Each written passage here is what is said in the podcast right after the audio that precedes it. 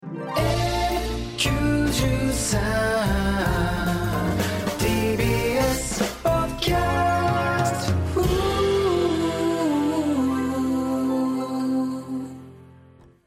ジオネーム電池ギリギリ君。プリンスこんばんは。先日はメールを読んでいただきありがとうございます。ひょんなことから友達が出る音楽ライブの前説をやることになってしまったものです。教えていただいたパンパパパンや笑っていいともこらえてや昔のライブで見たプリンスがガラガラの客席に向かって超満員ありがとうございますやってたという超面白つかみを駆使してなんとか前説をやりきりました。いじってるな。が正直やりきっただけで足は震えるわ緊張で噛むわ早口になるわで散々でした。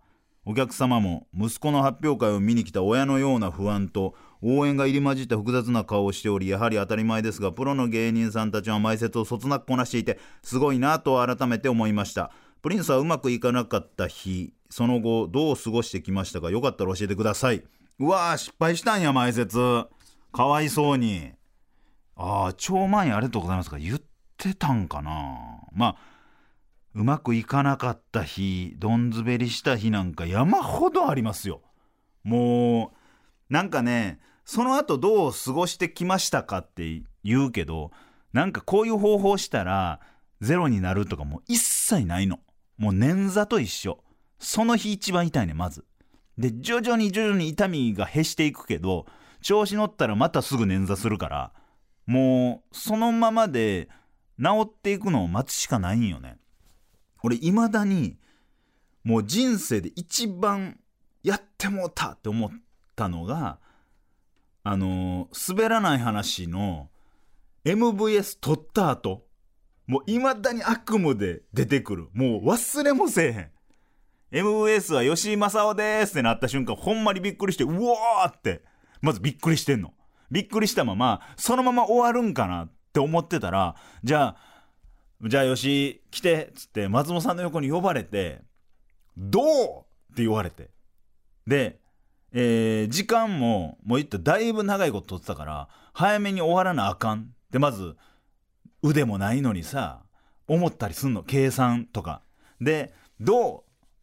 優勝どう？みたいな言われた時にあ早く終わらなあかん。ででも俺の言葉なんか聞きたくないよな。でここでエピソード言うんちゃうよな。とかっていうのを頭の中でずっと考えてて俺止まってまうんよ。であ止まってるっていうのを認識して言葉が出てきてるけど考えてない言葉が出てきてんの。なんかまあおとんとおかんも死んでるんでまあ喜んでるとは思いますねみたいなことを言ってるけどいまだに見てないからなんて言ったか覚えてないけどその時に変な空気なってで松本さんがうまいことして笑ってくれてで終わって。でよかったなってその日一日は思ってたけど MVS やしと思ってて帰ってシャワー浴びてる時にもううーってもう発狂する。あん時俺なんでああいう返しできんかってんと。ええ返しできんかってんでいまだに。多分半年に1回だから年一ぐらいでは思い出すもん。めっちゃ滑った日って。で深酒した日とか。だからできるだけ思い出さんようにしつつそのスパンが、え1週間に1回思い出してたんが半年。それがもう1年に1回。何年に1回ってなるのをもうなるしかないよね。だから電池ギリギリ君めちゃくちゃ滑ったと思うけどそんなもんやねんって人間。うまいこといかへんねん。面白かったらそれで飯食ってるし。どんまいそれでは行きましょう。吉井正夫の「今何してる?」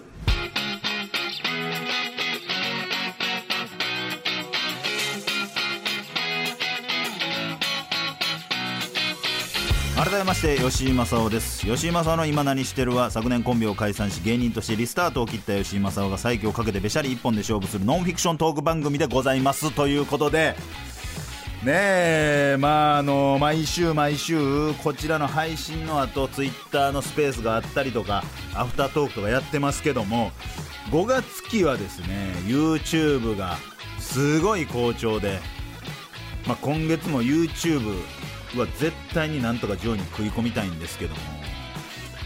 YouTube で言ったらね僕今自分のチャンネル3つぐらいやってるんですよ。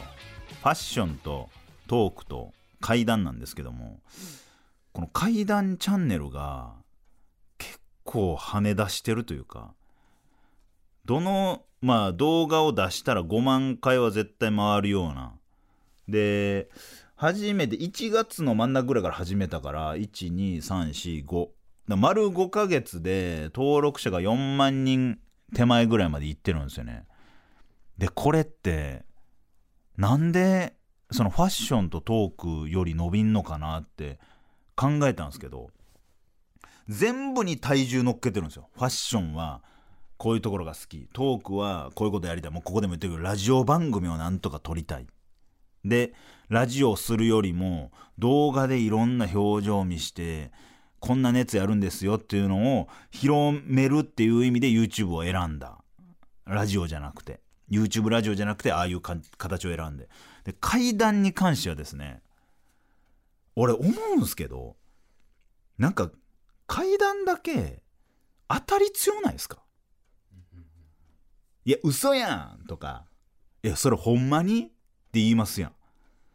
エピソードに対してそれないよなって思うんですよなんかいや居酒屋で飲んでていやわけわからん客来てって時に「えほんまに?」とか「ほんまに居酒屋で飲んでた?」ってまず言わないじゃないですかそこの時点ではオチ聞いてそれほんまってわかるけど階段で例えばこれ兄ちゃんの友達が体験した話なんですけど出たそのパターンやみたいな。いやちょっと揚げ足とんの早いって最初。まず聞いて精査してから確認してくれたらええのに。なんかなんかちょっと当たり強いなっていうのがあって。で僕はいやそうじゃないと。うちのチャンネルで怪談を喋ったら否定一切せえへんからほんまにあったこと喋ってっていうのをスローガンに始めたんですよね。だから出る人出る人全員心地いいと思うんですよ。ほんまに体験した話をしてるんで。でまあ例えばねどういう話かって言ったらまあそんな YouTube で喋ってる話をまあ喋んのはちょっと難しいですけど例えばねそのライスのジンさんの話やったらまあ家の近くに寂れた幼稚園があってもう取り壊しが決定しててそこに忍び込んだらパッと園庭を見たんですよね草ぼうぼうの。そしたら空中で女の人の生首がぐるぐるぐるぐる回転してるとみたいな話をするんですよ。で例えばそれを楽屋で言ってたらまあ芸人じゃなくてもいいけど多分どっかで言ってたらいやそんなことあるわけないやんってツッコミが多分入ることが多いと思うんですよ。でも僕のチャンネルではもう何でもいい。ほんまにあった体験談を喋ってほしいっていうので腹からみんな喋ってもらってるんですよ。もちろん階段が強い人も来てもらってる。いわば階段芸人って言われてる人も来てもらってるし自分で怪談チャンネルやってる怪談師の方も来てもらってるしでそれ以外で言ったらココリコ田中さんとか信子節吉村さんとかそれこそ関町さんとか怪談持ってなさそうじゃないですか。持ってなさそうやけど自分が体験した不思議な話を喋ってもらってるんですよね。でそれがむっちゃリアルなんですよ。もういや関町さんが嘘つかんよなとか仁さん嘘つかへんよなとか田中さんが大真面目にこんなことあったんですっていうことにめちゃくちゃ興味を抱いて。でそれをまあ言ったら配信するじゃないですか。配信していったらどんどん視聴者さんがついてきてくれてでコメント欄もたまにあるんですよ。やっぱり全員が全員良識持ってそのニュアンスを嗅ぎ取ってくれてコメントしてくれるんですけど中には「いやいや」とか「この話他で聞いたけどこうだったよ」とか言われるんですよ。いやだってこれは知り合いから聞いた話じゃなかったじゃん。お母さんの話じゃんとかっていう話にもなってくるんですけどそれは時代を考えてアップデートしてるというか今だからエピソードを話持ってるやろっていうのができひんというかへしてる。できるだけ相手方に迷惑かからんように主役を変えたり情景を変えたりして喋らんかったら例えばそういう YouTube やってたら「いやどこどこの町ですか?」とか特定されるとどこどこの事件ですかとかされたらされたでこっち側的にも難しい問題になってくるから、まあ、こういう話がありましたよっていうのを楽しんでもらうチャンネルとしてやってるんですよね。ちょっと話長くなりましたけどそれであいい感じになってるなーって思ってるんですよ今怪談チャンネルが。でよく聞かれるのがそもそもなんで怪談始まったんっていうことなんですけどこの芸人やりだして楽屋で僕よう喋るんですよね。仲いい人とバーって喋ってる時にいやこんな不思議な体験あったんすよみたいな怖い話でも何でもなくなんかそんな空気になってそれを喋ったんですよ。それを喋った先輩が番組のスタッフさんと仲良くてその番組ちょっと呼ぼうってなったんですよね。その出た番組っていうのが「ひとし松本のゾッとする話」っていう。松本さんの怖い話お化けがあったり、えー虫とかが出てきたりっていう自分がゾッとした瞬間の話をする番組があったんですよフジテレビさんで。でそこで一発出た時に優勝して。でそっから、えー来週も出てくださいと。で次出た時も優勝して。でその次出た時も優勝して。階段の人がそこでパパパってついたんですよ。ででもまあそんな階段の人ついても心霊ロケとか増えたら怖いなと思って何回かちょっといや弱いのしかないんでってお断りというか僕なんか出れないですよつって丁重になんかうまいこと逃げたんですよね。でもあでもそろそろ番組終わるからつって出てその時もまあうまいこと盛り上がってでそっからやっぱり番組終わったとはいえあの怪談のやつ呼ぼうってなってお化け番組というか怪談番組っていうんですかに呼ばれ出すんですよ。でその番組で喋った話をしたり似たような話をしたりするんですけども一個うわしんどーって思った仕事があってそれが某ネットの番組なんですよね。で某ネットちょっと出せないですけど某ネットの番組でもうむちゃくちゃやなっていう仕事なんですけど都内の事件があったマンションがあるんですよね。もうひどい事件。でそのマンションが、えー事件後フルリフォームされてるんですよ。でもそこに住んだ方がいろんな怪奇現象が起きるから若手芸人が一日夜を明かして何が起きるかモニタリングしようっていうネットの番組やったんですよ。でまあ2年目3年目ですから仕事もそんなあるわけじゃないしまあ行くわけじゃないですか。で行ったら普通のマンションなんですけどその部屋だけ玄関からもうドア周りの壁の色が違うんですよ。なんか無理やりペンキでほんま白なんですけどちょっとベージュっぽい壁になってるんですよ。なんか違和感あるなーって。真っ白なドア真っ白な壁真っ白なドア真っ白な壁が続いてる中真っ白なドアちょっとだけベージュがかった壁がある部屋なんですよね。そこにまず入っていくんですよ。入ってて綺麗な部屋やけどなって思いながら夜が23時ですよね。23時スタートで、えー朝4時半まで寝てもらいます。もうガラーンとした部屋。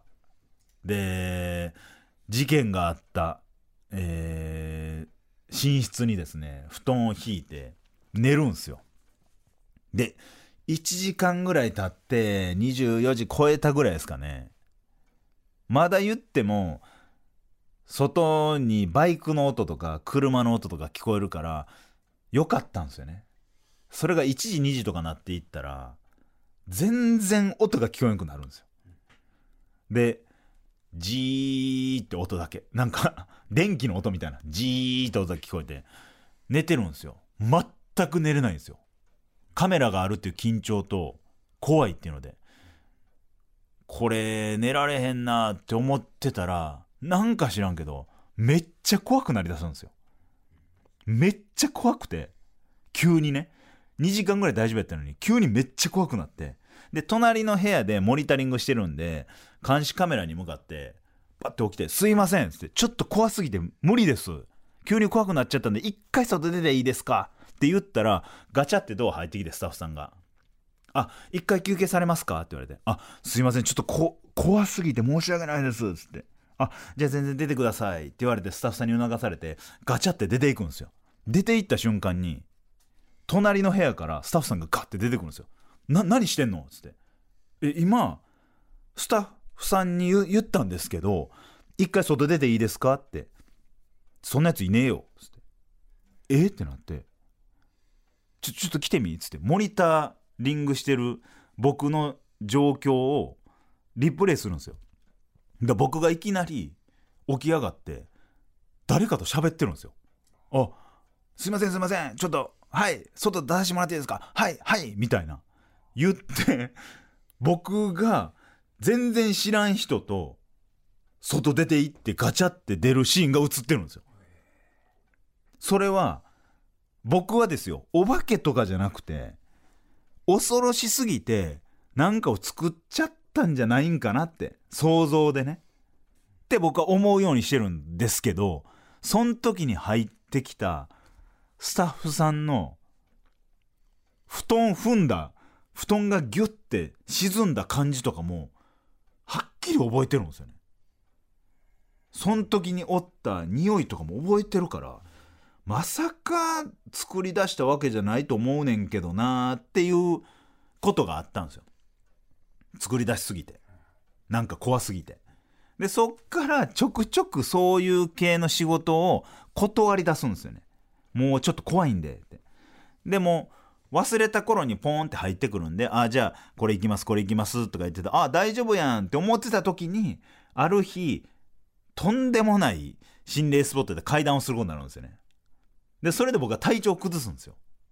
まあ、ちょっと長くなるんであれですけど、走りますけど。そっからもう心霊スポットとか、もう心霊系の仕事を完全 NG にしたんですよ。ただ、何年かしていったら、なんか仲いいスタッフさんとか仲いい劇場の方とかに声かけられたら、あ、じゃあちょっとやりますっつって、徐々に解禁しだしていった中解散して、で、チャンネル、トークチャンネルとファッションチャンネルやってる時に手相の島田さんに、牛久の階段やった方がいいけどね、みたいな。階段ファンも多いし、つって。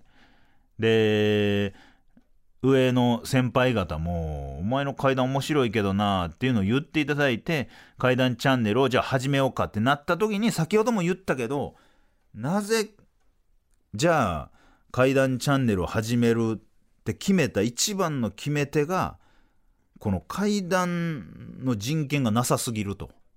この階段してる人の。嘘つき嘘つき言い過ぎやと。いやいや、あなたたちが笑ってるエピソードで僕嘘めっちゃしてますけどねみたいな。ことというか。いやその人たちも人権あっていいやんみたいな。人権って言ったらあれですけど市民権あっていいやんと。そんなすぐ嘘って言わんでも聞いてみたら面白いよっていうことでまあまあ始めたんですけど。ちょっとそんな中でちょっと一個喋っていいですかね階段。いろんなもんが怖いですよっていう話なんですけどこれね、まあ、僕が、うん、3年目、4年目ぐらいの時に体験した話なんですけど、当時、ユニットコントライブをやってたんですよね。2年先輩と1年先輩と僕らの同期、5組ぐらいで。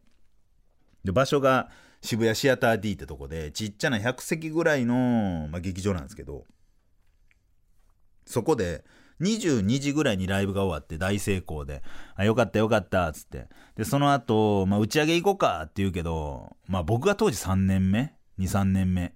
一番先輩でも4年目、5年目ぐらいなんで、お金ないんですよね。で、いくら持ってる？とか、2000円やったらあるけど、とか。で、後輩の方がバイトしてるから、いや、僕1万ちょい持ってるんで、これで行きましょうよ、みたいな。いや、先輩からして、いや、それあかんねん。ルール的に、つって。どうしようかどうしようか言うてたら、同期のやつが、うちで鍋しませんか？つって。お、ええやん金もかからんし。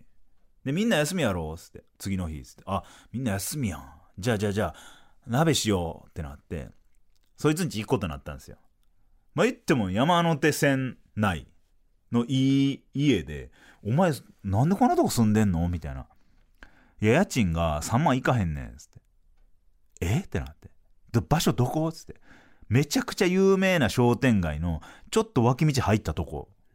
最寄り駅も山手線。いやいやいや。絶対曰くつきやんってまずなって。先輩 ABCD で僕。同期。危ないでこれ。住んでるやつはいやいや見たらわかるから。絶対曰くつきじゃないから。大丈夫やから。って行くんすよ。でみんなで家着いたらもう納得の3万築その当時で60年後半。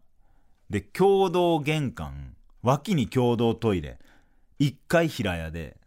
そいつんちは1階の一番奥どんつきにある部屋なんですけど一番日差しもあったなし湿気もきつい。でガラって開けたらまあ部屋カビだらけ。めちゃくちゃ狭い。見たことないけど畳とかじゃなくてなんかプラスチックのななんなんやろ？土壁で床はプラスチックのなんか網網のやつが引かれててこれ最初っからなみたいな「いやそうなんだよ」って。だからすのこ引いて生活してんだよって。まあこの汚さやったら分かるなってことでまあ曰く付きでもないしみんなで鍋しようかって鍋をバーってしてたの。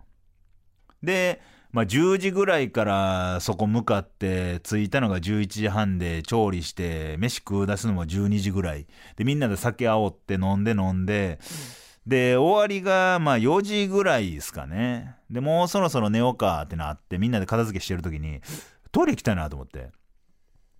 僕ちょっとトイレ行ってきますっつって部屋出て共同玄関の脇のトイレ行こうとしたら共同玄関がちょっとだけ隙間空いてるんですよ。握り拳大人の2つ分ぐらい。で前の通りが見えるんですよ。でうーんって見たらまあ言っても大人の握り拳2つやから、まあ、顔シルエットは僕のは分かるぐらいなんですよね。前の道路その商店街の手前の道路で綺麗な蛍光の黄色いシャカシャカパーカー着た兄ちゃんがキョロキョロキョロキョロしてるんですよ。で見るじゃないですかキョロキョロしてるから。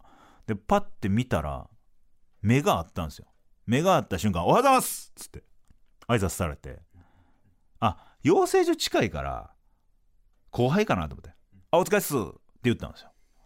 ほんだらプイってどっか行くんですよ。挨拶終わった瞬間プイって行く行儀悪いなこいつって思いながらトイレ終わって部屋に帰る。ほんだら僕と入れ違いで先輩がトイレ行く。トイレ行って帰ってきたら「およし」っつって「変なやついなかった」っつって「え？っ?」つって。あ目合った瞬間「あざす!」っつって。朝早かったっていうのもあるけどめちゃくちゃイラついたんだけどでっかい声で挨拶されてて「ああの黄色いパーカーのやつですか?」っつって「あそうそうそうそうそう」っつって「あ後輩じゃないですか?」つって話が終わって。で布団引いて寝るんですよね。で若いからみんな20代前半とかやから夕方ぐらいまで寝るんすよ。みんなで。仕事もないし。ほんだら肩をガーって揺らされるんですよ。目開けた時にはもう昼の23時とか。で「ちょっとちょ見て」っつって。テレビ指さされるんですよ。でパッてテレビ見たらそいつの家の前の有名な商店街映ってて画面の左上に「白昼堂々通り魔出現」って書いてて。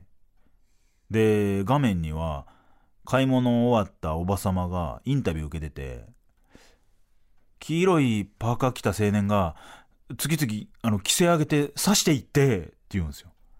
でアナウンサーの方に画面がバッて変わってなおその青年は取り調べで挨拶を返さなかったから刺したと意味のわからない供述をしてますって言われて。俺あん時に「おはようございます」っていう吉本の文化がなかったら返してなかったから危なかったってニアミスした。っていう話をゾッとするひとし松本のゾッとする話で喋ったの。これがもうだいぶ前1 5 6年前自分が体験した当時の事件もあって。でこれがいろんなところで喋られてんの。あのテレビで喋ったから。今でこそ YouTube とかでこれを物語にして勝手にある青年が体験した話みたいなんで100万再生とかショートとかで500万再生とかされててもう俺の手離れちゃってんの。でこれを自分のチャンネルで喋ったら「いやこれどっかから聞きました」とか「誰々さんが喋ってました」いやいやいやこれ俺やねんっていうのがあって一番ムカついたんがあのファミレスでネタ書いてて言っても今から56年前ですよ、ね、ネタ書いてたら「いやちょっと怖い話ちょっと喋っていい?」って言われてそいつが俺の話してるんですよ。あのこれ俺が体験したんだけどつってなんかその日は連れの家で鍋してたんだよつって。で土壁でとか床がどうこうでみたいな喋ってて。でおはようございますとか。いやここまで一緒やんってなって。でバーって喋ってて最後になんか紫色のパーカー着たおじいちゃんが肩ぶつかってすごいパンチしてきたって言うんですよ。いやおもんな伝言ゲーム始まってるやんみたいないやいやいや喋るんやったらちゃんと喋ってよみたいなことありましたけどもちょっと急に怪談スペシャルになりましたけども引き続きお楽しみくださいお願いします吉井正夫の今何してる Shipping can make or break a sale, so optimize how you ship your orders with ShipStation. They make it easy to automate and manage orders no matter how big your business grows. And they might even be able to help reduce shipping and warehouse costs. So optimize and keep up your momentum for growth with ShipStation. Sign up for your free 60-day trial now at shipstation.com and use the code POD. That's shipstation.com with the code POD. さあ気を取り直してまいりましょうこちらのコーナーです絞り出し大喜利 こちらですねお題に対してリスナーである民の皆さんが自分の脳みそを絞りに絞って大喜利と向き合っていただく企画です。なおこのコーナーは一つのメールの中に5個大喜利回答を書いてから送るという絶対のルールとしております。4等でも6等でもいきません。5等1セットでお願いします。送ってもらった5等全てが読まれるわけではございませんし私プリンスに刺さった回答だけを紹介しております。大丈夫かな？なんか嫌な空気まとってないかな？これ。ちょっとゾッとした後。まあまあでも吹き飛ばしてくれるような絞り出し回答、えーたくさん来ております。ではお題はこちら。留学生に偏りすぎてる間違った日本の知識を植え付けてください。留学生に偏りすぎてる間違った日本の知識を植え付けてください。さあ回答を紹介していきましょう。ラジオネーム手こきそば。留学生に偏りすぎてる間違った日本の知識を植え付けてください。チキンライスの曲がリリースされて以降親孝行って何って考えるだけで親孝行になると勘違いする若者が増えたため実際に親孝行するものが極端に減った。あれね歌いそうなるけどあのー松本さんの作詞された浜田さんと牧原さんの。えー、ラジオネーム手こきそば。留学生に偏りすぎてる間違った日本の知識を植え付けてください。森山直太朗の桜爆笑はみんな笑いすぎて歌えていない？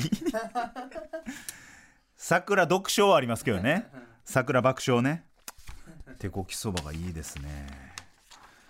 さあ続きましてラジオネーム俺砂留学生に偏りすぎてる間違った日本の知識を植え付けてください。京本正樹のもみあげで作った筆はひらがなが書きにくい。なんでひらがななんやろうな。漢字やからかな。これだから何回もやりすぎててだからちょっと考えがおかしになってますけど留学生に偏りすぎてる間違った日本の知識ですもんね。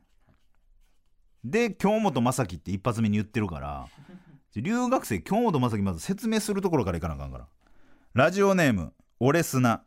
留学生に偏りすぎてる間違った日本の知識を植え付けてください。幼い頃から絵を描くときに空を黄色に塗ったり海を紫に塗るような人が大人になってからボブスレーを始める。偏見えぐいって。いろんなスポーツある中ボブスレーを始めんのはそういうやつやっていうことなんかな。ラジオネーム元ヤクルトレディ留学生に偏りすぎてる間違った日本の知識を植え付けてください。結局一番かっこいいのは加藤晴彦。確かに加藤晴彦かっこいいもんな。あの相乗りのね。相乗り MC ね。そうやわ。相乗り MC やったわ。あん時一番かっこよかったっすよね。目薬の CM とかなんかスキーとかスノボーの CM やってましたよね。あん時一番かっこよかったよな。えー、続きまして。ラジオネームありったけのピロシキ。留学生に偏りすぎてる間違った日本の知識を植え付けてください。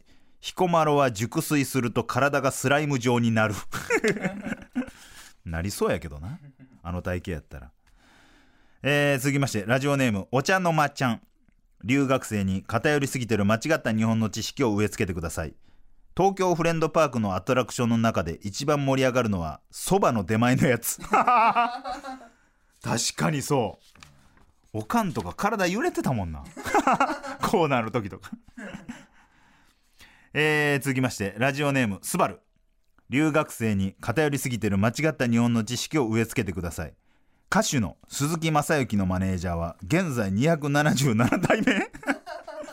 えめんどくさいんや。めんどくさいんやってなるから。だいぶ変わってるもんな。277代目。月ごとやもんなそんなえー、続きましてラジオネーム夜の帳留学生に偏りすぎてる間違った日本の知識を植え付けてください。外れのデリヘル錠ほどタイマーのスタートをなかなか押さない。外れやからそう思っちゃうんかな。いやでも良心的やんか。スタート押したらもうタイムリミット迫ってくるから夜の帳さん。えー、ラジオネーム1秒金縛り。留学生に偏りすぎてる間違った日本の知識を植え付けてください。アンミカが記憶喪失になったら白いおしぼりを渡せばいい。白200色あるもんな。あれからですよね。ラジオネームありったけのピロシキ。留学生に偏りすぎてる間違った日本の知識を植え付けてください。吉幾三のファンは牛のことをベコと言う。やっぱねそら自分のプリンスがベコって言ってるからベコで言うよな。ラジオネームミートカーソルは広め。留学生に偏りすぎてる間違った日本の知識を植え付けてください。猿岩石の石言葉は半分思い出せない。そう？思い出せるけどな。えー、続きましてラジオネームタイセル。留学生に偏りすぎてる間違った日本の知識を植え付けてください。東横キッズの中で成り上がった人たちが港区女子になる。うわぽいな。ぽいなこれ。いい心理ついてるな。えー、次がえー、最後ですかね。えー、ラジオネーム電池ギリギリ君留学生に偏りすぎてる間違った日本の知識を植え付けてください。ティファニーのブレスレットをつけてる男はもう言ってるのにまだ言ってないみたいな顔する。いやこれちょっと最後あかんな。あこれや、えー、ラジオネーム電池ギリギリ君。留学生に偏りすぎてる間違った日本の知識を植え付けてください。シミケンの髪型が常に一番ダサい。素晴らしい。偏ってるな。シミゲンみたいな髪型してるやんって言われるの嫌やもんな。素晴らしい方ですけどね。さあ、えー、皆さん素晴らしい絞り出し回答をありがとうございます。面白回答が多かったですけども次週も変わらず、えー、同じお題で絞り出し回答をよろしくお願いします次回も留学生に偏りすぎてる間違った日本の知識を植え付けてください。のお題で回答を絞ってください。件名には絞り出しと明記してメールを送ってください。そしてメールを送る際のルールも忘れなく必ず5等ワンセットでお願いします。そうして月始めなんですよね。ということで、えー、このこれまでの番組内で採用した投稿者の中で勝手にまあ絞りましてこっちも。絞り出し大喜利絞りまして現、現状ランキングベスト3発表します。ただですね、ランキングを発表しますが、あくまでも今日の時点での相違というか、今日、今のコンディションで、まあ、この回答かなっていう3通を選びました。さあ、現在の、えー、ベスト3というか、まあ、同率なんですよね。同率、えー、首位、えー、走っております。えー、3頭、えー、読み上げていきたいと思います。改めましてお題は留学生に偏りすぎてる間違った日本の知識を植え付けてください。ラジオネーム俺砂。音大生はベロチューしていいので最高である。いい答えですね、えー、続きましてラジオネーム手こきそば。ガーマルチョバはトークライブの方がチケットが取れない。素晴らしいですね。そしてもう一つ、えー、ラジオネーム、オレスナ。石塚秀彦は男性の陰謀を食べると眉腕ではなく「んげちー」と叫ぶ。この3つですね。今同率首位を走っております。でもですねこっからぶち抜く可能性は全然ございます。最後はしぶといやつが勝ちます。民の皆さんのありったけを番組にぶつけてください。根性あるやつは俺んとこへ来い。以上絞り出し大喜利でした。吉井正夫の今何してる Hey, it's Kaylee Cuoco for Priceline. Ready to go to your happy place for a happy price? Well, why didn't you say so? Just download the Priceline app right now and save up to 60% on hotels. So, whether it's Cousin Kevin's Kazoo concert in Kansas City, go Kevin, or Becky's Bachelorette Bash in Bermuda, you never have to miss a trip ever again. So, download the Priceline app today. Your savings are waiting. To your happy place for a happy price. Go to your happy price, Priceline. さあエンディングでございます今日はですね、えーちょっと階段にまつわる話が結構多かったですけどもまあなんかどどうなる大丈夫なんかな？でも夏はねちょっとぶち抜きで階段階やりたいなと思ってましてご意見ご感想をちょっと「ハッシュタグ吉野今なり」でつぶやいてもらったらなと思います。えー今日はですね条件投下、えーコーナーがちょっとなくなったんですけどもあと普通おたもうちょっと読んでないんですけども、えーどしどし、えー、期次第、えー読んでいきたいなと思いますので、えーメールはください。すべてのメールの宛先は imanani.tbs.co.jp 今なに .tbs.co.jp です。ツイッターは「ハッシュタグ吉井の今なに」とつけてつぶやいてください。吉井と今は漢字です。それ以外はひらがなでお願いします。さらに番組の公式ツイッターもございます。アカウント名はアットマーク N93 アンダーバー今なにアットマーク N93 アンダーバー今なに。ぜひフォローをお願いします。さあねちょっとねギリギリまでサンクチュアリの話しようとしたんですよ。僕は。サンクチュアリにドハマりしてて今。でもやっぱ夏場を考えてやっぱ階段の話もしたかったしあと諸先輩方の話もしたかったんですけども来月はね来月じゃない来週はね ちょっとまた別のね話をいろいろしていきたいなと思いますのでさあ、えー今週も、えー楽しんでいただきありがとうございます。来週もね、えーいろんな話をしますので、えーぜひお聞きください。ということで「世は満足だ。民をまたお話ししよう。さらばだ」